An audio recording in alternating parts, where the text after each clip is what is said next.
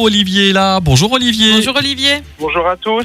Alors le sujet du jour aujourd'hui, on parle des dangers de l'automne. hein. C'est vrai que c'est euh, à chaque saison euh, c'est ces dangers. On évoquera aussi les dangers de l'hiver quand ce sera le moment.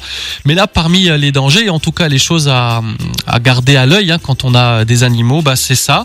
Et déjà tout ce qui concerne aussi les parasites, n'est-ce pas Olivier? Tout à fait.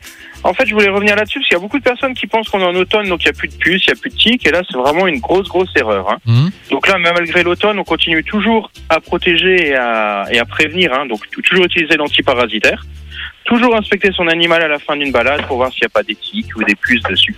Donc ça, faites vraiment super attention là-dessus. Il y en a encore beaucoup, beaucoup de présents. Alors un autre danger aussi, c'est les champignons? Tout à fait. Donc il y a plein de gens qui vont en cueillir. Hein. La cueillette, c'est le- les choses à la mode. Mais par contre, il y en a qui sont aussi dangereux hein, et on peut intoxiquer un chien avec les champignons. Donc faites attention quand vous allez en promenade, c'est que pas que les, les chiens en mangent. Et pour la petite anecdote, on en a eu un il y a deux semaines, je crois, à la clinique, hein, qui est passé pas loin de l'intoxication euh, à cause d'un champignon comme ça qui a été mangé. Parce qu'il s'est baladé forêt, et que du coup, bah, ouais. Bon, Ouais. alors autre euh, autre danger aussi, hein, je dirais de l'automne, c'est vrai qu'à partir de 18h30, 19h déjà, bah la nuit tombe, l'obscurité, ça peut être un danger aussi, hein, Olivier. Tout à fait. Donc l'obscurité, donc ça, on n'y peut rien. Comme vous dites, les balades se font la nuit maintenant. Et donc, qu'est-ce qu'il faut faire? Pensez à prendre tout ce qui est collier fluorescent. Ou alors, il y a même des gilets fluorescents pour les chiens, donc vraiment qu'on puisse les voir. Et ça, c'est très très important.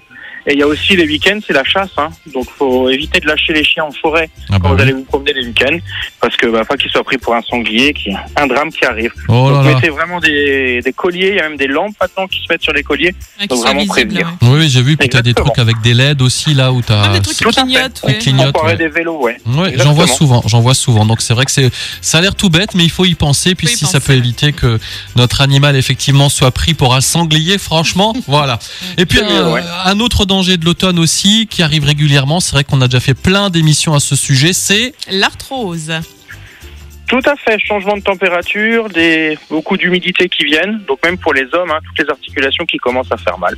Donc si vous voyez que votre chien a des difficultés à se lever le matin, qu'il est raide les premiers pas, ou alors qu'en fin de balade il a un petit peu plus de difficultés, c'est sûrement qu'il souffre d'arthrose. Dans ces cas-là, prenez contact avec votre vétérinaire parce qu'il existe plein plein de solutions pour qu'on arrive à le soulager. oui, puis ça pourra peut-être donner lieu aussi prochainement à une émission spéciale consacrée à l'arthrose, comme on le fait régulièrement.